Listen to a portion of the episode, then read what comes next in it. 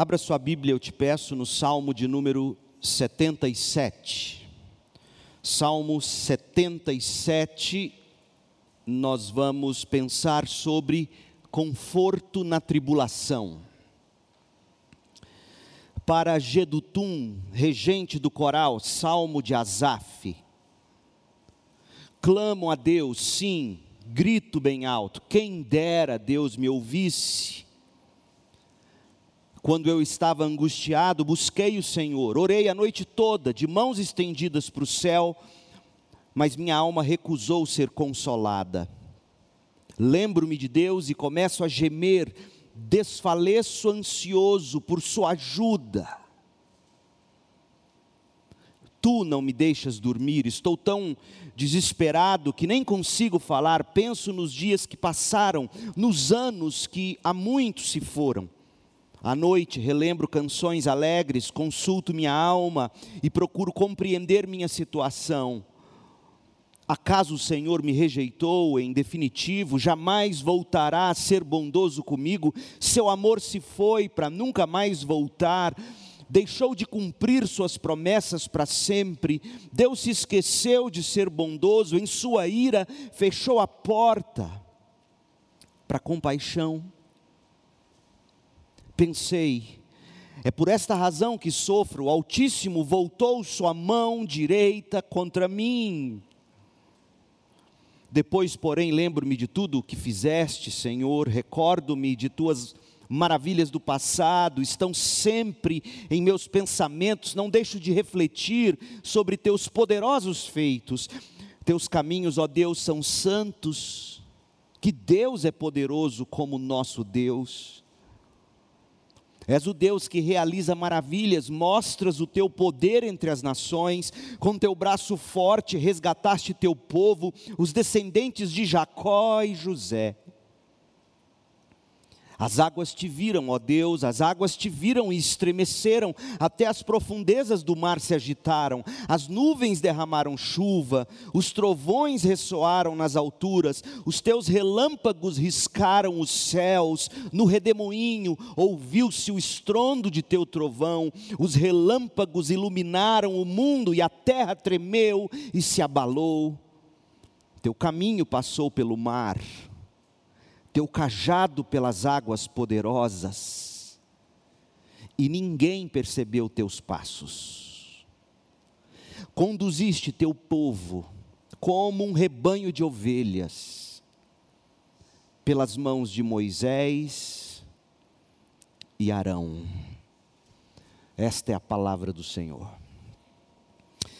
A pintura mais cara em leilão da história foi vendida em 2012, na cidade de Nova York, pela bagatela de 120 milhões de dólares. Em termos da moeda americana, na semana passada, o quadro foi vendido por cerca de 640 milhões de reais. Isso mesmo. 140 milhões de reais a mais do que meio bilhão. Então você atinge meio bilhão e soma 140 milhões. O quadro foi pintado pelo artista norueguês Edvard Munch no ano de 1893. A obra representa a figura andrógina. Você sabe o que é andrógeno? É, é, é uma figura indescritível. Você não sabe se é masculino ou se é feminino. Então a obra representa essa figura andrógena segurando assim, dando um grito, no momento de, de profunda angústia e, e desespero existencial, e a pintura recebeu o nome de O Grito. A fonte de inspiração parece ter sido a vida pessoal do próprio pintor, a vida pessoal de Mank. Ele foi um homem educado por um pai possessivo, controlador. Ainda criança, ele assistiu à morte da própria mãe e depois a da irmã. Decidido a lutar pelo sonho de se dedicar à pintura, Mank cortou relações com seu pai e integrou o meio artístico em Oslo, na capital da Noruega.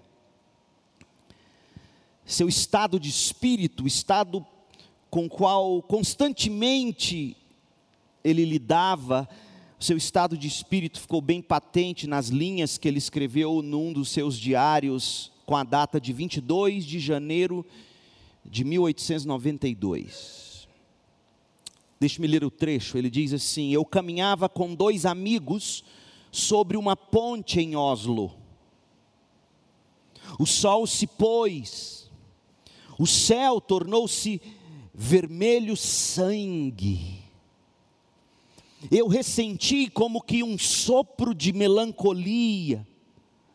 Parei, Apoiei-me no muro da ponte, mortalmente fatigado, sobre a cidade e sobre o fiord. Sabe o que é fiord? Fiord é uma entrada de mar entre grandes montanhas, montanhas altas. Então ele olha sobre a cidade e sobre aquele fiord, aquela entrada de mar, e sobre tudo aquilo, o céu de um azul quase negro planavam nuvens de sangue e línguas de fogo. Meus amigos continuaram seu caminho, eu fiquei no lugar, tremendo de angústia.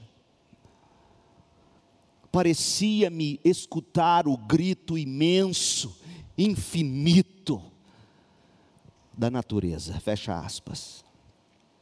Monk imortalizou essa impressão no quadro O Desespero.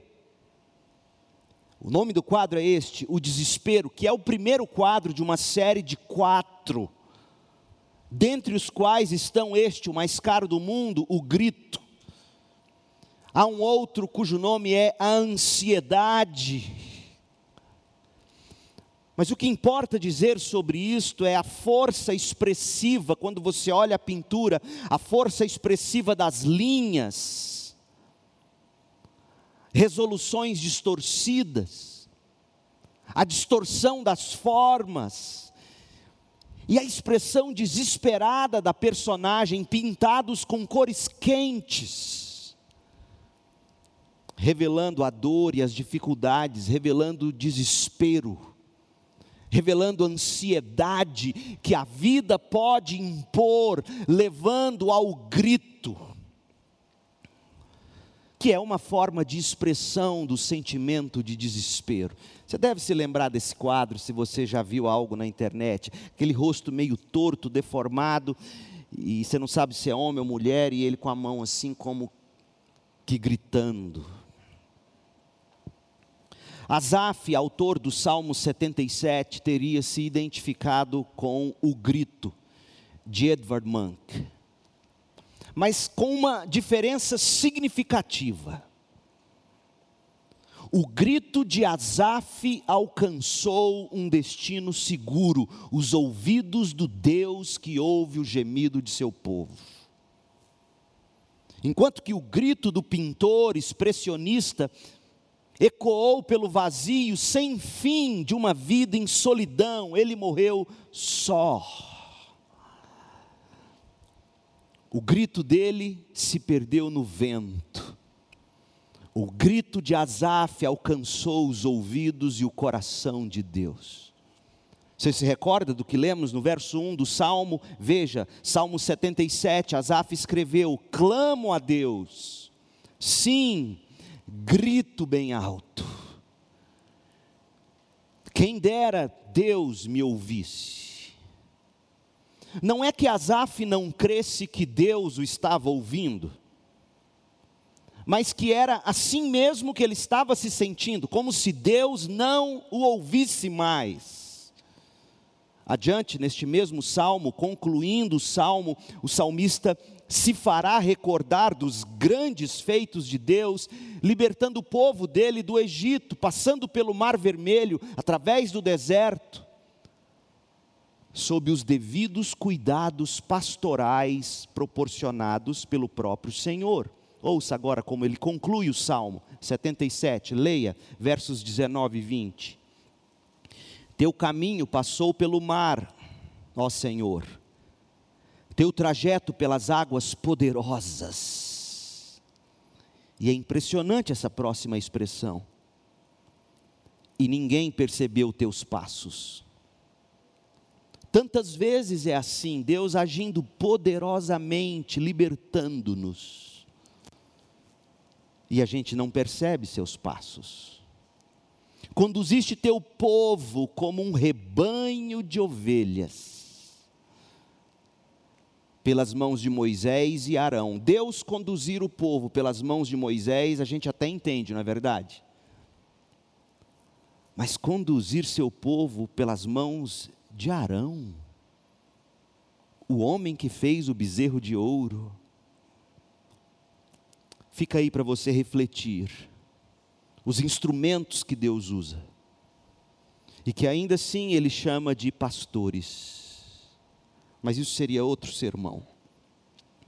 Essas palavras finais do Salmo 77 atestam que Asaf, no mínimo, sabia como tudo começou.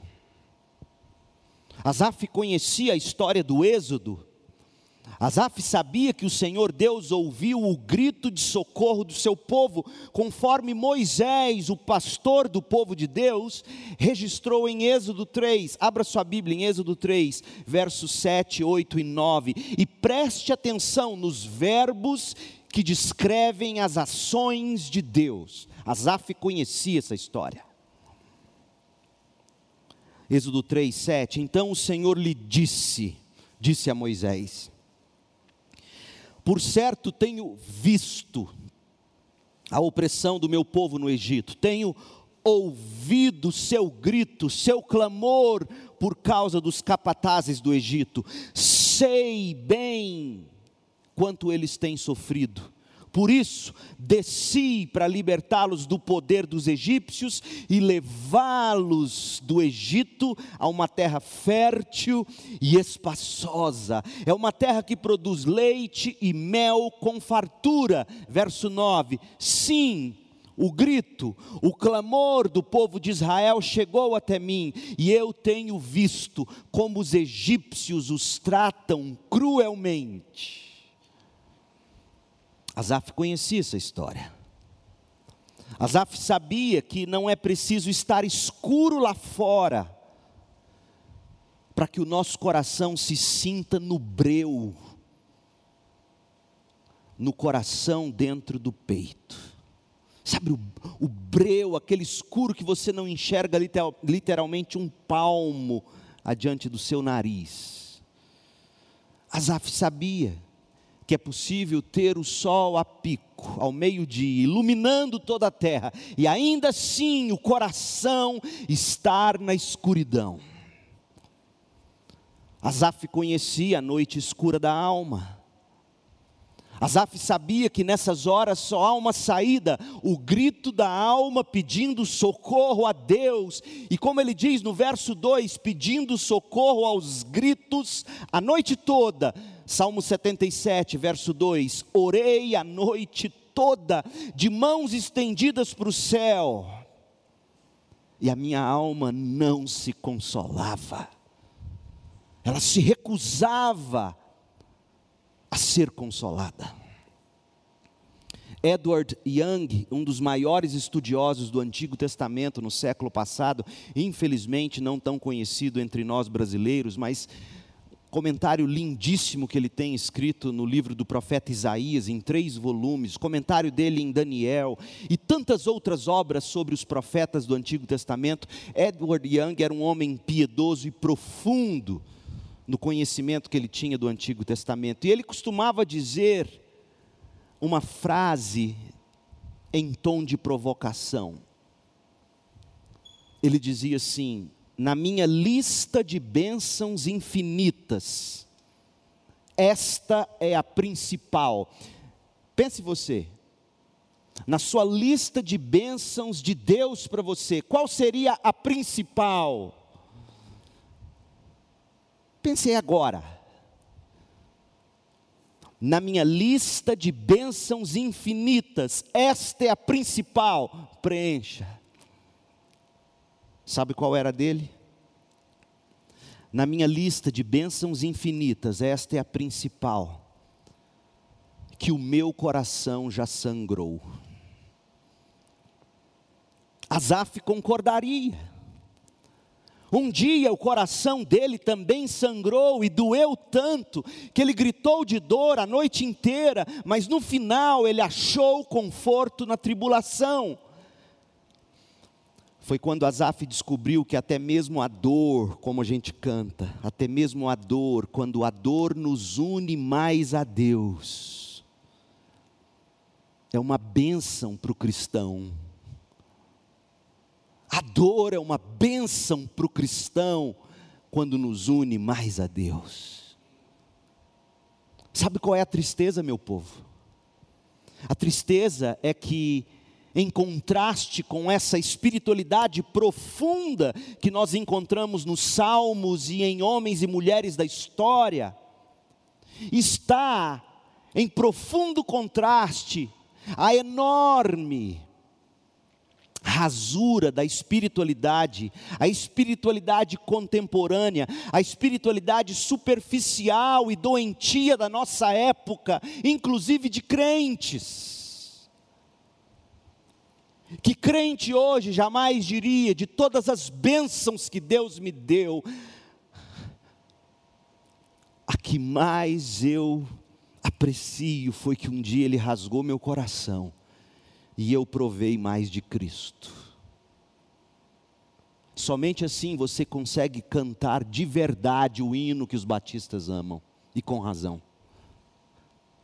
Mais de Cristo eu quero ter, mais de seu amor obter. Deixe-me lhe dizer uma coisa: você não terá mais de Cristo se seu coração não sangrar aos pés dele se você não, não compreender que para mim, para mim, o viver é Cristo, morrer é lucro. Observe como é a espiritualidade contemporânea. Tantas vezes o que sustenta as pessoas na crise é a negação. Já viu isso? As pessoas negam. As pessoas fingem que não está acontecendo nada, fingem, negam, como se a negação em si fosse ajudá-las a não sofrer tanto, a não passar pelo sofrimento. Meu povo, ao longo dessas duas décadas como pastor, como eu tenho visto crentes lidar com sofrimento assim, negando a realidade. Outras tantas pessoas nessa espiritualidade superficial, o que as fortalece é negar a culpa ou transferir culpas, ou buscar culpados. Assim, já que é horroroso culpar Deus, as pessoas, outras pessoas, o mundo, o diabo, serve bem a este fim já viu como é que as pessoas tentam encontrar força numa pandemia como a nossa, transferindo para o diabo tudo que está acontecendo, como se Deus fosse um impotente lá no céu, cheio de amor, mas impotente, olhando para tudo no mundo e dizendo: Eu não queria, ai, diabo. Mas tem gente que encontra força, sim, na impotência de Deus. E quase sempre essa espiritualidade contemporânea produz gente que fica chocado. Gente que fica decepcionado mesmo com a provação, com a calamidade. Na verdade, gente, muitos cristãos esperam passar pela vida sem qualquer luta. Para eles, a vida abundante é a vida sem luta. E não é isso que a Bíblia ensina. Abundância na vida cristã é mais de Cristo, na saúde ou na doença, na alegria ou na tristeza, na riqueza ou na pobreza. Abundância é Cristo. Muitos cristãos esperam passar pela vida sem qualquer luta, sem dor, sem fraquezas, sem dificuldade, sem o menor senso de sofrimento e de tragédia. É impossível. Qual é o problema com essa mentalidade contemporânea. Dentre tantas coisas, em primeiro lugar, essa mentalidade não faz conexão com a realidade, ela não é verdadeira. E, portanto, não nos ajuda de fato a viver em meio ao temporal.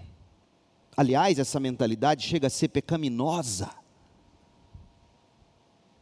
Meu povo, como nós precisamos dos salmos, da espiritualidade dos salmos. Quando se lê os salmos e se verifica a angústia do coração dos salmistas, encontra-se os recursos para uma espiritualidade mais profunda.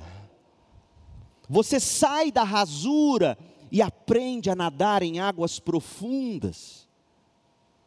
Você verifica que ela sim, a espiritualidade dos salmos, trata da realidade de nossa própria experiência humana.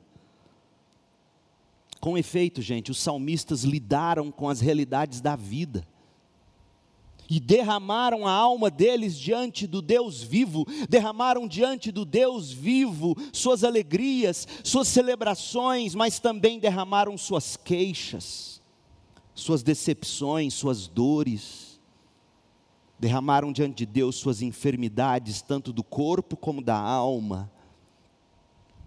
Derramaram diante de Deus seus pecados, derramaram diante de Deus seu vazio, derramaram diante de Deus seu desespero, como Asaf faz nesse Salmo 77. Tudo era despejado na presença de Deus, os salmistas nos mostram, os salmistas nos ensinam como viver a vida cristã. É tanto que os reformadores dos séculos 16 e 17, eles argumentavam que, que não apenas devemos cantar os salmos nos cultos. Sim, eles diziam isso. Que nos cultos nós temos que ter espaço para os salmos, inclusive eles até exageravam, era o único cântico que de fato valia a pena ser cantado. Eu discordo respeitosamente, porque como cantar o saltério sem cantar o Messias, que é o cumprimento do saltério? Mas seria muito bom o Orlando, com todos os dotes que ele tem, se de repente ele começasse a compor algumas coisas bonitas, contemporâneas, dos salmos para nós, né, Orlando?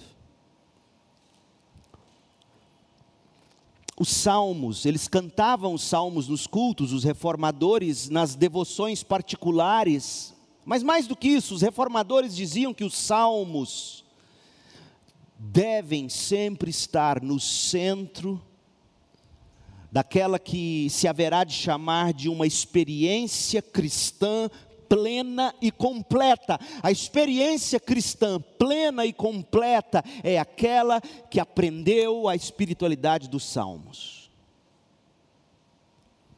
Os salmos realmente nos ensinam como viver a vida cristã. Nós precisamos dessa espiritualidade. Por exemplo, como deverá ser o comportamento cristão, como deverá ser o agir cristão quando o coração do crente dói, sofre, se deprime, se angustia. Como o crente age, como o crente se comporta quando o seu coração se pega em desespero. Ele nega, eu sou crente, crente não tem isso. Tem uns que fazem assim. Infelizmente. Eles procuram culpados, não é alguma opressão demoníaca. Sim, é verdade, às vezes isso pode ocorrer. Como, como o crente age quando ele vê o sol, mas seu coração está em trevas. Você já se viu assim? O Salmo 77 é um daqueles salmos que nos ensinam como viver a vida cristã nos dias mais escuros da alma. Vamos ao salmo, vamos ao que interessa. O salmo se divide em quatro partes. Do verso 1 ao verso 3, nós temos um forte clamor. Do verso 4 ao verso 10, nós temos uma expressão clara de dúvidas internas. Em terceiro lugar, nos versos 11 a 15, há uma lembrança dos feitos passados de Deus. Então, finalmente, do, do 16 ao 20, existe o foco no grande ato de libertação de Deus no Antigo Testamento, o Êxodo. Essa divisão que eu acabei de apresentar vai ajudar você na leitura meditativa do salmo em seu momento a sós com Deus. Deixa eu te dar uma dica de leitura, especialmente dos salmos. Às vezes as pessoas brincam, falam assim, pastor, como é que o senhor arranca tanta coisa daquele texto? A primeira coisa que eu faço quando eu me deparo com um texto, primeiro, qual é a ideia central? Segundo, como esse texto se divide para sustentar a ideia central. Essa é a parte mais difícil no estudo bíblico. E uma vez que você detecta a ideia central e, e consegue, como se costuma dizer, quebrar esses salmos ou o texto em partes, a leitura vai fluir mais facilmente. Então, recapitulando, tome nota: do 1 ao 3, clamor por socorro. Do 4 ao 10, expressão de dúvida. Do 11 ao 15, lembrança do passado. Do 16 ao 20, destaque para a libertação de Deus. Nós vamos caminhar por esse salmo debaixo dos seguintes destaques: conforto na tribulação é o tema pergunta é: como obter conforto na tribulação? Primeiro, obtemos conforto na tribulação quando aprendemos a clamar em oração. Versos 1 a 3. Depois, quando aprendemos a confrontar o coração, de 4 a 10. Depois, consultar a palavra de Deus, de 11 a 20. E a última coisa, mas não menos importante, eu encontro consolo na tribulação quando eu aprendo a contemplar a cruz de Cristo. Vamos lá? Conforto na tribulação é obtido quando se clama em oração. Este, meu povo, como muitos outros, este, como muitos outros, é um salmo de dor. Está claro isso quando você olha para o texto. É um salmo de dor. Houve alguma desgraça nacional. Comentaristas se dividem, mas muitos deles creem que provavelmente foi escrito como resultado da catástrofe de de 587 a.C., com a destruição de Jerusalém. Naquela época, Nabucodonosor, rei da Babilônia, conquistou a capital, destruiu a cidade, destruiu o templo, colocando assim fim ao reinado de Judá. E aquilo era um choque para o judeu, como Deus foi abandonar sua cidade, seu templo, seu povo. Os judeus foram deportados em massa para Babilônia. Gedalias, governador de Judá, foi assassinado em Mispar. E um pequeno punhado de judeus buscou o exílio, fugiu para o Egito. E deixaram Judá sem habitantes. Seja qual for o contexto, era um contexto de dor. E Asaf, no verso 1, começa orando em angústia clamo a Deus, sim, grito bem alto, quem dera Deus me ouvisse. Sabe do que eu me lembrei quando eu li esse texto? Eu me lembrei de Hebreus 5, verso 7, que nos revela que o nosso Senhor Jesus Cristo também agiu assim na hora da angústia.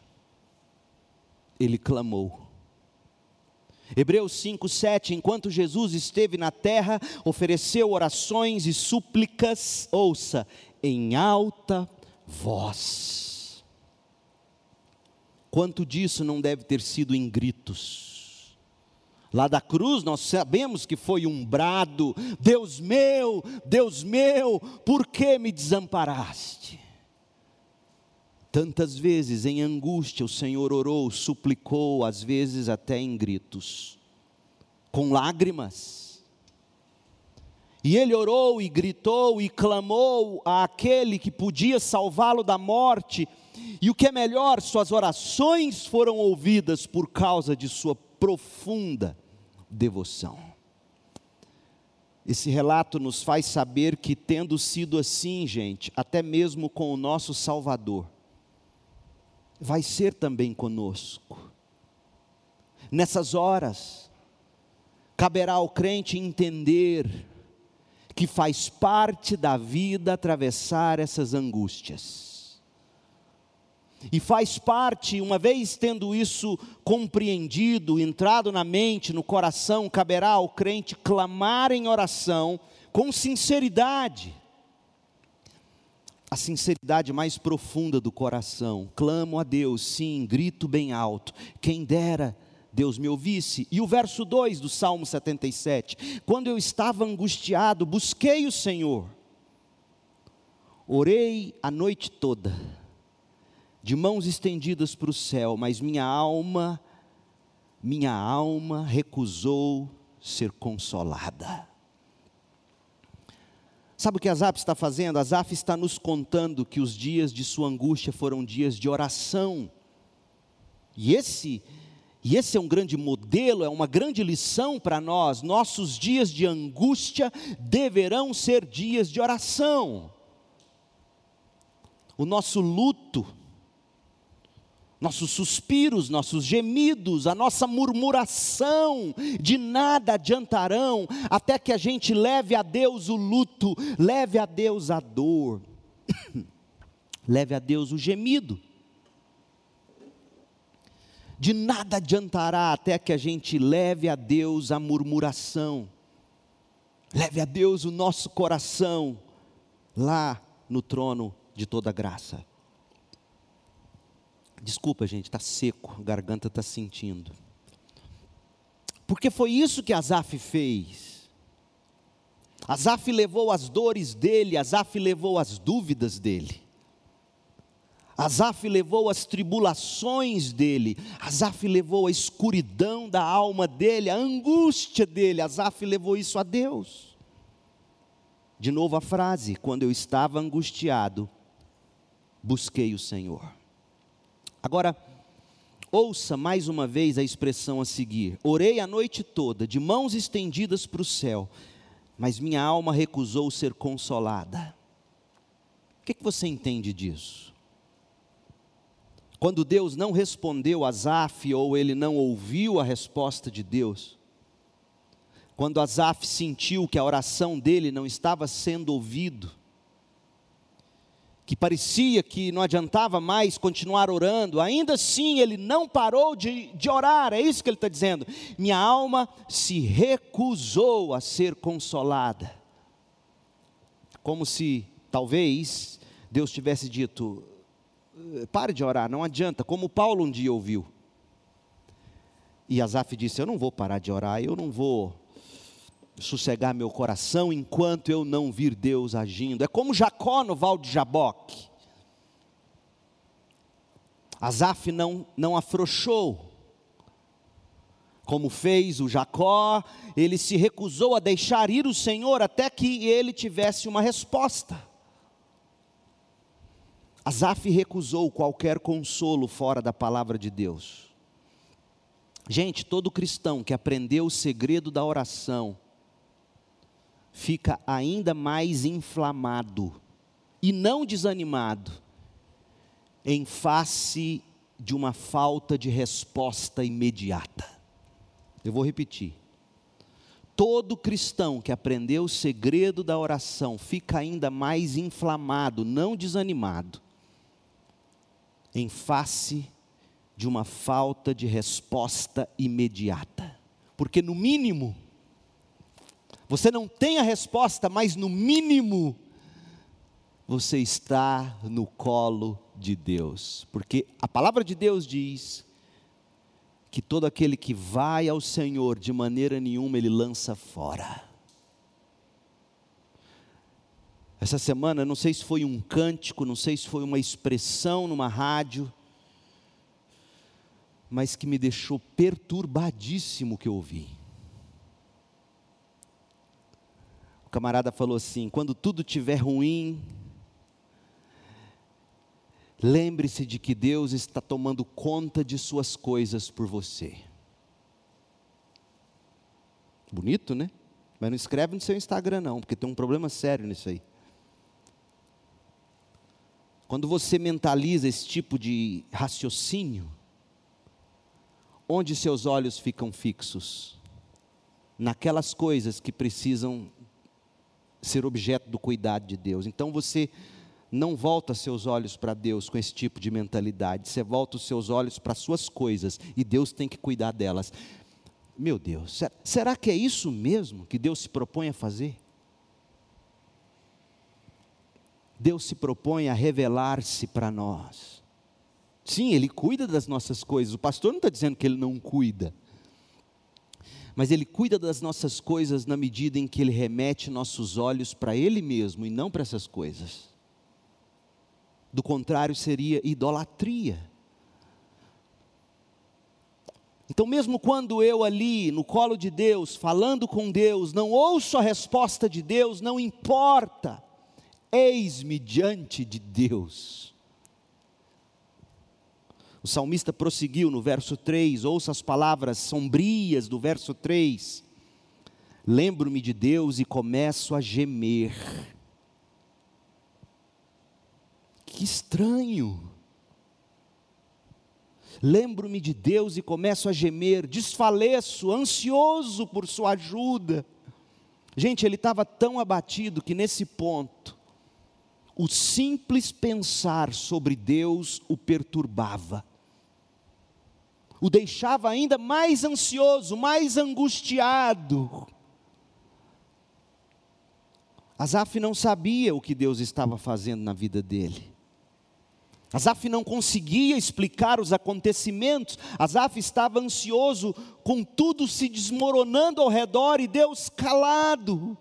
Sentia-se distante de Deus, como se o Senhor estivesse contra ele, como nós veremos a seguir a partir do verso 7. A coisa era tão séria que a mera lembrança de Deus o perturbava. Meu povo, realmente é uma coisa terrível quando o pensamento em Deus nos perturba. Quem já passou por isso sabe, não há problema mais doloroso para a alma do que tentar orar e não conseguir, pelo contrário, se angustiar ainda mais. Talvez alguns de vocês saibam exatamente onde o salmista estava, eu sei por experiência própria. Eu me recordo em 2005, quando eu estava com crise aguda de ansiedade, de pânico. Samuel tinha dois aninhos, Isabela era recém-nascida, a Cris amamentava a Isabela no quarto dela, sentada na poltrona da mamãe. Samuel não dormia se um de nós não estivesse no quarto com ele. Deitava ele na caminha, eu me assentava na poltrona do quarto dele, enquanto ele rodava para lá e para cá com a mania que ele sempre teve de ficar enrolando o cabelo assim, rolava para lá, rolava para cá e nada de dormir, e eu sentado naquela poltrona em angústia. E aí eu fechava os olhos para tentar orar. Quantas vezes, ao fechar os olhos e tentar falar com Deus, mais pânico eu sentia.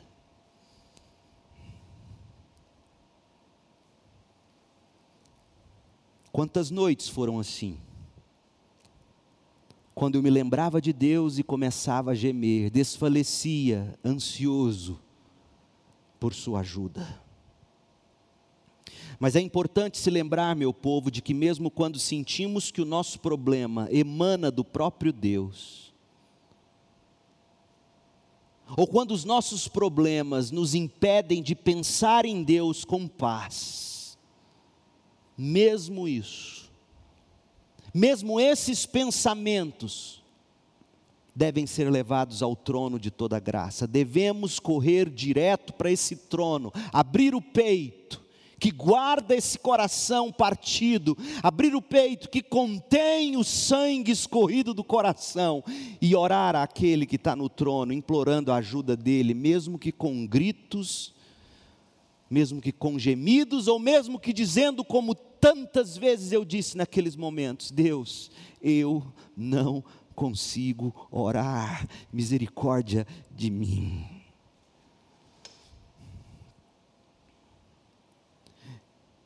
Hebreus 4, de 15 a 16. Nosso sumo sacerdote entende nossas fraquezas, pois enfrentou as mesmas tentações que nós, mas nunca pecou. Assim, aproximemo-nos com toda confiança do trono da graça, onde receberemos misericórdia e encontraremos graça para nos ajudar quando for preciso. Primeira grande lição que a espiritualidade de Asaf nos ensina. Conforto na tribulação é obtido quando se clama em oração. Não pare de orar, crente.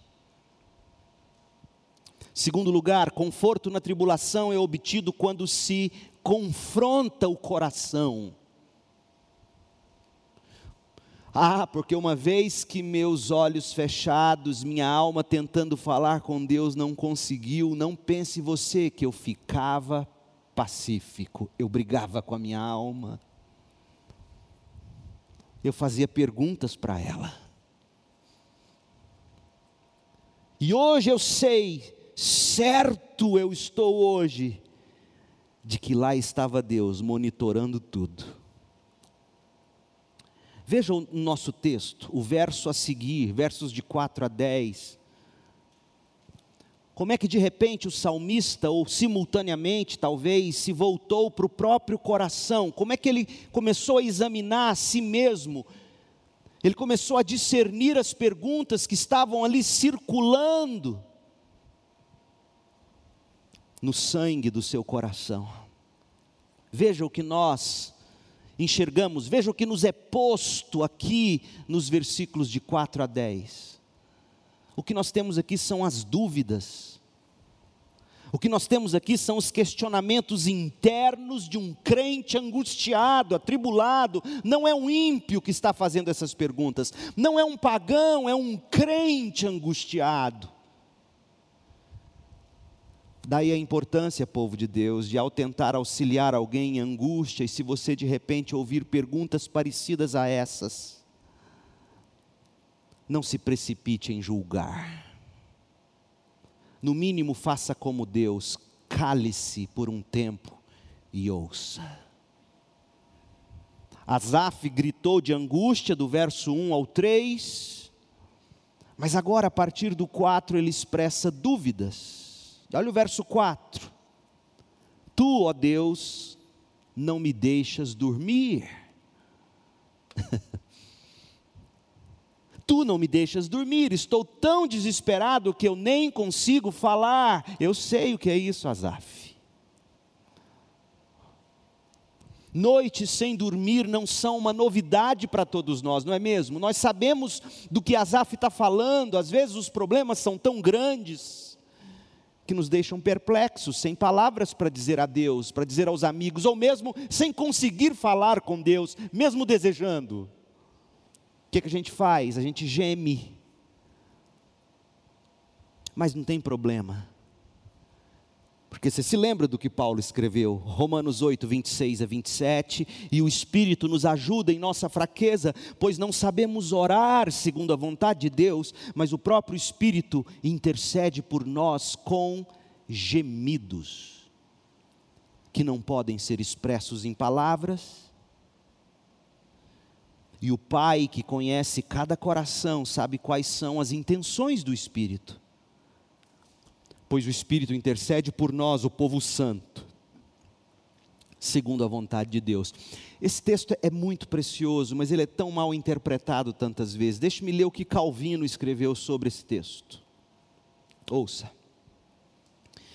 Ainda quando não pareça que nossas orações tenham sido realmente ouvidas por Deus, Paulo conclui que a presença da graça celestial já se manifesta no próprio zelo pela oração. Deixa eu tentar te ajudar a entender. Mesmo quando você tenta orar e não consegue, esse simples tentar já é obra da graça. Ainda quando não pareça que nossas orações tenham sido realmente ouvidas por Deus, Paulo conclui que a presença da graça celestial já se manifesta no próprio zelo pela oração, visto que ninguém, de seu próprio arbítrio, conceberia que suas orações são sinceras e piedosas. O apóstolo clama ou o apóstolo chama de inexprimíveis os gemidos que irrompem de dentro de nós ao impulso do Espírito, visto que vão muito além da capacidade de nosso intelecto. O Espírito está nos impulsionando a orar, o Espírito está nos ensinando a andar, melhor, o Espírito está nos ensinando a falar quando a gente perde o fôlego e aí a gente tenta e a oração não sai, mas é o Espírito já ali. Calvino continua. Disse que o Espírito de Deus intercede, não porque ele porventura se humilhe como um suplicante a orar e a gemer. Calvino está dizendo que, que o gemido aqui não é do espírito. O que é então? O Espírito inspira em nossos corações as orações que são próprias para nos achegarmos a Deus, ou seja, Ele pega aquilo que a gente consegue dizer, mesmo que seja, eu não consigo orar. Como é que um pai amoroso ouve um filho dizer isso? Gemendo. Socorro. Em segundo lugar, diz Calvino, ele afeta de tal forma os nossos corações, o Espírito afeta, que estas orações, pelo seu fervor, penetram o próprio céu, elas chegam lá. Meu povo, como é bom saber disso, especialmente quando estamos tão desesperados que não sabemos o que falar, o que pedir, como orar, quando não temos força sequer para orar. Mas a gente ora no Espírito e pelo Espírito. Nessas horas, soberana e graciosamente deveremos fazer uma viagem interior, como o salmista faz aqui. Asaf começa a lembrar o coração dele das misericórdias e das libertações de Deus, mas ele está tendo dificuldade para chegar lá. Olha, ele fala no verso 4, agora olha o que ele vai dizer no verso 5: Eu começo a pensar nos dias que passaram, nos anos que há muito se foram ele até tenta lembrar dos grandes feitos de Deus, mas parece já tão distante e tão desconectado com o presente dele. Já sentiu assim? Lembrando das coisas de Deus, ouvindo o pastor pregar, ouvindo uma mensagem, lendo a Bíblia, um livro que seja, e aí você fala assim: Eu sei aqui na cabeça, mas não desce aqui no coração. É Azaf. E aí as lembranças já não são tão presentes, ou, ou, ou, não se ou não fazem conexão com o presente, o que ele faz, em segundo lugar, ele começa a cantar louvores. Verso 6: À noite relembro canções alegres, consulto minha alma e procuro compreender minha situação. Veja, ele está cantando, ele talvez não se lembrasse mais de textos, mas se lembrava de cânticos, de hinos, e aquelas, aquelas frases, aquelas letras, à luz de tudo aquilo, ele estava procurando entender a situação dele. E aí ele coloca toda a sua dúvida, não se escandalize, Asaf era crente. Mas ouça o que ele disse: Acaso o Senhor me rejeitou em definitivo? Jamais voltará a ser bondoso comigo? Seu amor se foi para nunca mais voltar, deixou de cumprir suas promessas para sempre. Deus se esqueceu de ser bondoso. Em sua ira, fechou a porta para compaixão. E aí ele responde: parece que sim. Olha o verso 10. Pensei, É por esta razão que eu sofro. Porque Deus não é nada disso. O Altíssimo voltou sua mão direita contra mim. Asaf até começou a confrontar o próprio coração, mas foi vencido, mesmo que por um momento, pela incredulidade. Chegou a ponto de jogar na conta de Deus a culpa pela dor dele. E aí eu te pergunto, como fazer sentido dessa situação de Asaf, gente? Meu povo, mesmo dessa forma, cheia de incredulidade, mesmo dessa forma, é melhor levar a Deus as nossas dúvidas, é melhor levar a Deus a nossa falta de fé. Jó também fez assim. É melhor assim do que nada fazer levantar essas perguntas, ouça, diante de Deus, em oração, é como abrir a ferida diante dele e chamá-lo para o seu sofrimento, para que ele possa então pôr a mão e curar. Alexandre, Alexander MacLaren, pastor escocês do final do século XIX, ele pregando nesse salmo, ele insistiu que fazer perguntas a Deus é melhor do que guardar a dor. Já viu aquele pai maldoso? Que o filho começa a chorar e o que, que o pai faz? Engole esse choro, menino. Deus não faz assim. Deus não faz assim. Asaf está chorando, suas feridas foram abertas para Deus Fala a verdade, num primeiro momento você acha que é incredulidade, mas no fundo é fé demais. Somente quem tem fé na bondade de Deus, conhecendo a soberania de Deus, como Asaf conhecia, somente quem conhece a bondade de Deus e tem fé na bondade de Deus é capaz de chegar diante de Deus e falar: O Senhor me rejeitou? O Senhor vai ser bonzinho de novo comigo? O Senhor vai me amar de novo? O Senhor não vai cumprir Suas promessas para mim? O Senhor esqueceu de ser bondoso? Sua mão está pesando sobre mim, ó Deus. Ou seja, conhecendo os atributos de Deus como Asaf conhecia, no fundo o que temos aqui é um homem de fé, colocando suas dúvidas e dizendo: ajuda-me a fazer sentido.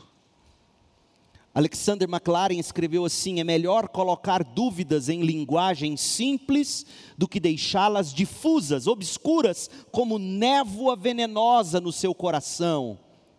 Dúvidas difusas no coração é como névoa, é como gás venenoso. Um pensamento, seja ele bom ou mal, poderá ser tratado quando ele for articulado aos ouvidos de Deus. Formular conceitos vagos é como abrir um canal em um brejo para deixar a água escorrer. Sabe o que ele está dizendo? É melhor você chegar diante de Deus com fé, com humildade, ouça bem, humildade,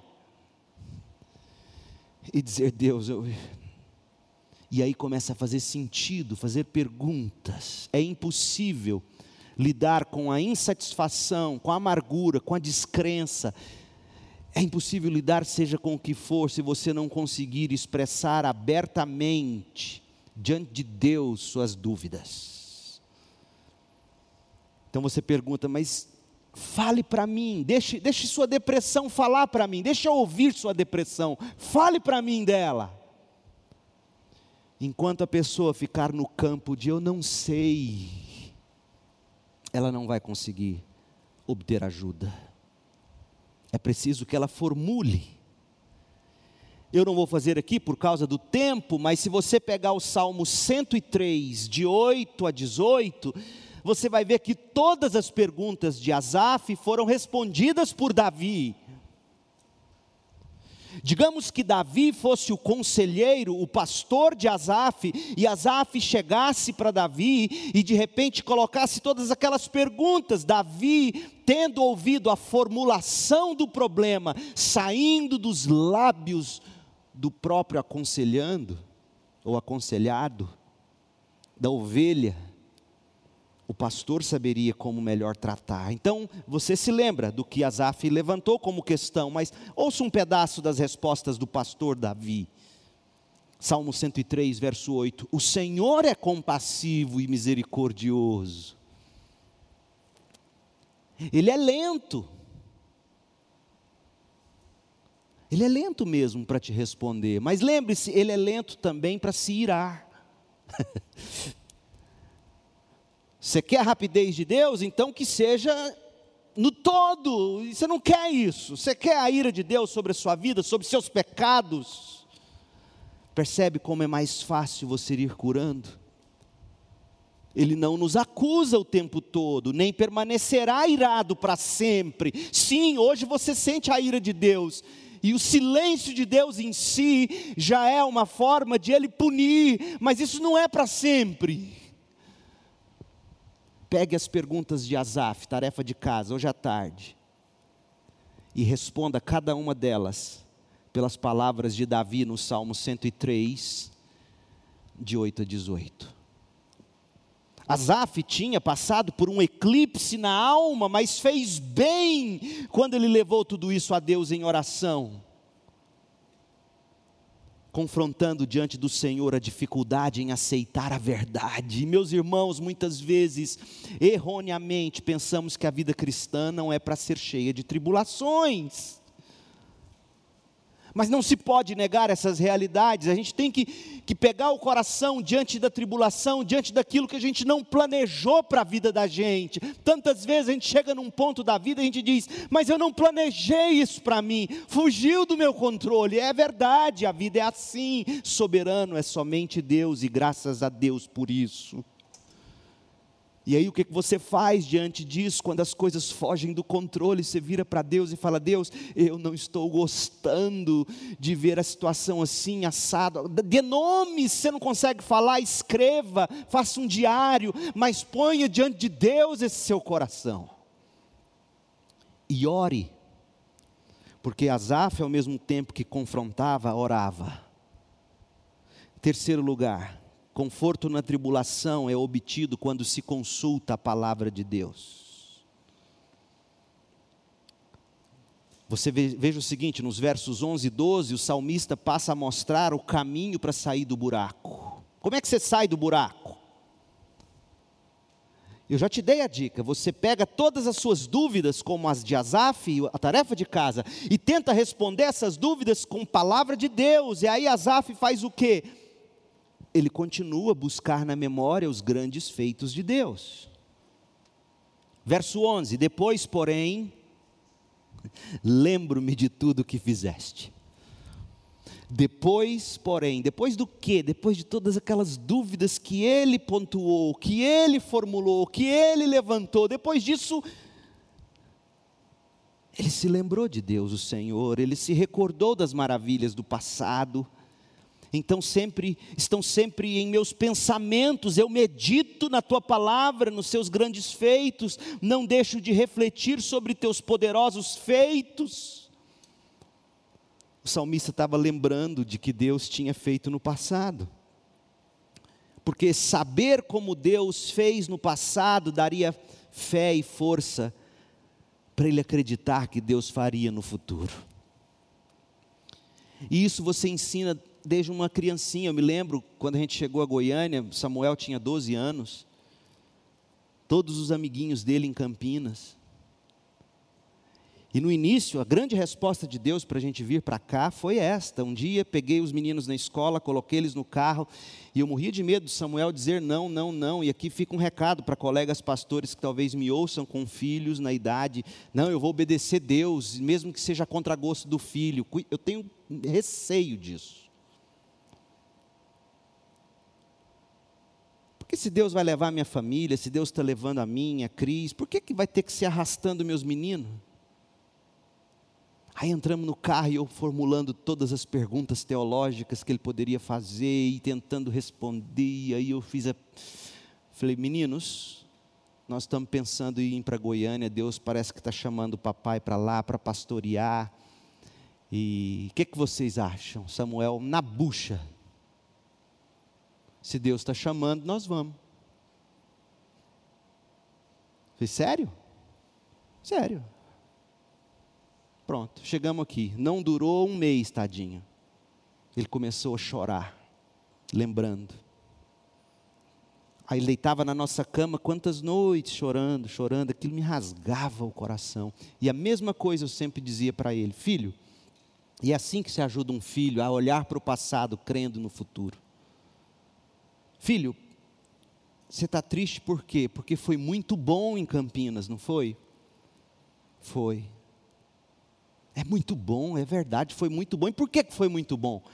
Deus cuidou da gente. É.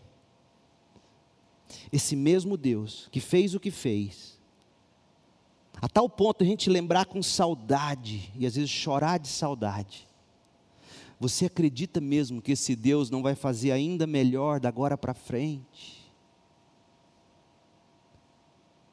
Tantas vezes passava um pouquinho, ele parava. Porque essa é a lembrança, é isso que o salmista está fazendo. O passado só tem um valor, não é criar mofo é mostrar para a gente que aquilo tudo de bom, não tenha medo de perder aquilo de bom. Não tem jeito, já é passado. Mas aquilo tem que servir como lembrança da bondade de Deus para sustentar a sua fé na graça futura de Deus. É isso que Asaf está fazendo. Teus caminhos, ó Deus, são santos. Que Deus é poderoso como o nosso Deus És o Deus que realiza maravilhas, mostra o teu poder entre as nações. Com teu braço forte resgataste teu povo, os descendentes de Jacó. Primeiro, ele refletiu sobre os procedimentos passados de Deus com o povo. Versos 11 e 12. Ele refletiu sobre isso. Depois, ele passou a meditar no ser mesmo de Deus, versos 13 e 15. E aqui está uma lição tremenda: história da igreja, biografias cristãs e o estudo dos atributos ou caráter de Deus é fundamental para a gente sair da crise. Teologia é para te tirar da crise, teologia não é só para seminário e pastor. Porque o que Asaf está fazendo aqui é puxar na memória toda a história da igreja que ele tinha em mãos e falar: esse Deus fará isso de novo. Esse Deus tirou do Egito e agora o povo dele está na Babilônia. Esse Deus fará de novo. Esse Deus tem propósito. Esse Deus tem. E mais, quem é esse Deus? Aí ele fala no verso 13: Ele é santo se Ele é santo, não pode ter mistura de erro ou de maldade nesse coração. Ele é santo, Ele é poderoso, Ele, Ele realiza maravilhas, Ele mostra poder. É um Deus que não se contenta apenas em fazer musculação, Ele mostra os músculos. Para quê? Para você olhar para Ele e dizer: Que Deus lindo é o meu. E Ele resgata. Então, esse é o caminho que o salmista está mostrando para nós. Na tribulação, se a gente quer conforto, a gente medita até a gente crer, a gente pensa até a gente aprender, a gente busca até a gente orar. E a gente ora, e a gente encontra, até a gente sentir nos ossos. Foi isso que Jesus ensinou: procure, bata, peça. Mateus 7, de 7 a 8. E é o que o salmista está fazendo, o que ele fez. Meditou até crer de novo, pensou até aprender, buscou até encontrar, e orou até sentir nos ossos. Spurgeon tem uma fala linda, ele fala: quando eu não tenho vontade de orar, aí é o que eu oro, Deus me dá vontade de orar, me dá vontade de orar. Asaf olhou para trás para se lembrar de como Deus tratou dele e do povo Deus, dele, de Deus. Agora, ele termina o salmo do 16 ao 20, eu não vou ler de novo, mas é óbvio o que está dito. Ele se, de todas as grandes feitos de Deus do passado, ele se concentra na libertação do povo, quando o povo saiu do Egito, como Deus conduziu o povo através do Mar Vermelho, pelo, pelo deserto, como Deus cuidou do povo dele como ovelhas. E usou dois pastores, Moisés e Arão. Asaf está aqui do verso 16 ao verso 20, fazendo o povo se lembrar de tudo e dizendo: O Senhor é o meu pastor, nada me faltará. Mesmo quando eu andar pelo vale da sombra da morte, não terei medo, porque tu estás comigo, tua vara e teu cajado me protegem. Então, ele pega toda a lembrança do povo de Deus, de como Deus cuidou desse povo, e foca o coração dele na grande libertação do Egito, o que me traz a conclusão. Conforto na tribulação é obtido quando a gente ora, quando a gente confronta o coração com a palavra, quando a gente busca sobre os grandes fatos de Deus, feitos de Deus, para alimentar nossa fé no futuro. Mas principalmente, conforto na tribulação é obtido quando a gente contempla a cruz de Jesus Cristo. Jesus disse que no mundo nós teríamos aflições, mas parece que nos últimos meses a nossa fornalha aqueceu um pouco mais, não é, gente? Domingo que vem faz seis meses dessa pandemia. Praticamente seis meses, e é a primeira vez que alguns de vocês estão voltando à igreja depois de tanto sufoco. Eu não preciso dizer a você como e por que tudo isso aconteceu. Desde que essa pandemia começou, a vida da gente foi mudada de cabeça para baixo. Como é que você está lidando com isso? com a possibilidade de desemprego, com a possibilidade da enfermidade, com as perdas. Ô oh, meu povo, não desperdice essa pandemia. Para nós que lutamos e, e procuramos conforto hoje, o grande consolo para o crente da nova aliança é a cruz de Jesus Cristo. Quer ver uma coisa? Quando a gente corre para a cruz em busca de consolação, lá nós encontramos um conforto ainda mais profundo, porque a gente descobre, olhando para a cruz, que o antídoto para o nosso pecado e para a nossa dor está no que Cristo Jesus absorveu no nosso lugar sobre o madeiro lá no Calvário. Tudo o que Asaf queria era a bênção de Arão Abra a Bíblia na bênção de Arão e a gente vai encerrar. Tudo que Asaf queria era a bênção de Arão. Número 6, 24 a 26. O Senhor te abençoe e te guarde. O Senhor faça resplandecer o seu rosto sobre ti e te conceda graça. O Senhor volte para ti o seu rosto e te dê paz. Era isto que Asaf queria. É isto que a gente quer. Que maravilha, que bênção, que consolação. A gente quer e tem do Senhor bênção, é isso que a bênção araônica promete: bênção, proteção, favor, graça, bondade, paz. Só que tem um detalhe: para a gente ter tudo isso, houve um momento em que Jesus não teve nada disso. Povo de Deus, as bênçãos a proteção, o favor, a graça, a bondade e a paz que nós desfrutamos de Deus custou o sangue de Cristo. Para a gente ter tudo isso, houve um momento em que Cristo não teve nada disso.